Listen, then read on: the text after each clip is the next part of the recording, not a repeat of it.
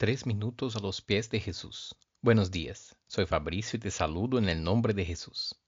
Hoy damos seguimiento en este devocional centrado en la segunda carta de Pedro, en el capítulo 1, de los versículos 5 al 7, en donde estamos tratando del crecimiento espiritual. La última vez hemos visto que la fe es esencial para que se empiece ese crecimiento. Con la fe como base podemos seguir ahora pasando al próximo escalón, la virtud. Dice el versículo 5, esfuércense por añadir a su fe virtud. La virtud bíblica significa un conjunto de actitudes que son consideradas moralmente excelentes.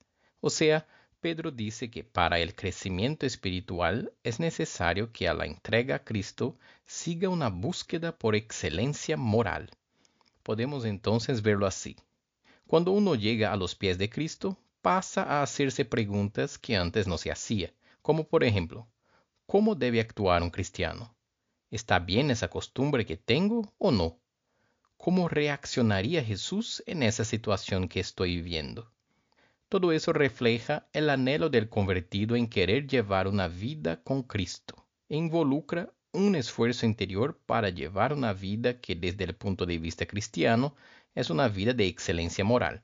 Por ejemplo, uno pasa a vivir en la comunidad de la iglesia y nota que las personas se hablan de una manera diferente de la cual habla la gente de afuera. El trato es normalmente más cordial y entre cristianos no hace falta el uso de palabrotas ni lenguaje malicioso. Una persona que recién llega a esa comunidad después de la experiencia de fe va a buscar una manera de comportarse que encaje en el nuevo entorno y debería dejar entonces de usar un vocabulario que es impropio en esa nueva comunidad. Y eso se va a reflejar hacia afuera. La familia, los amigos, los colegas de trabajo van a ver la diferencia que se hace en la vida de uno por haber cambiado su señorío, sirviendo ahora a Cristo y no a sus propios deseos. Si quiere ver una lista resumida de cosas que no convienen a un cristiano, te invito a echar una mirada en el capítulo 4 de Efesios, de los versículos 25 al 32. En esa lista, Pablo incluye, por ejemplo, el tema que utilizamos como ejemplo para ese devocional, el tema del lenguaje impropio.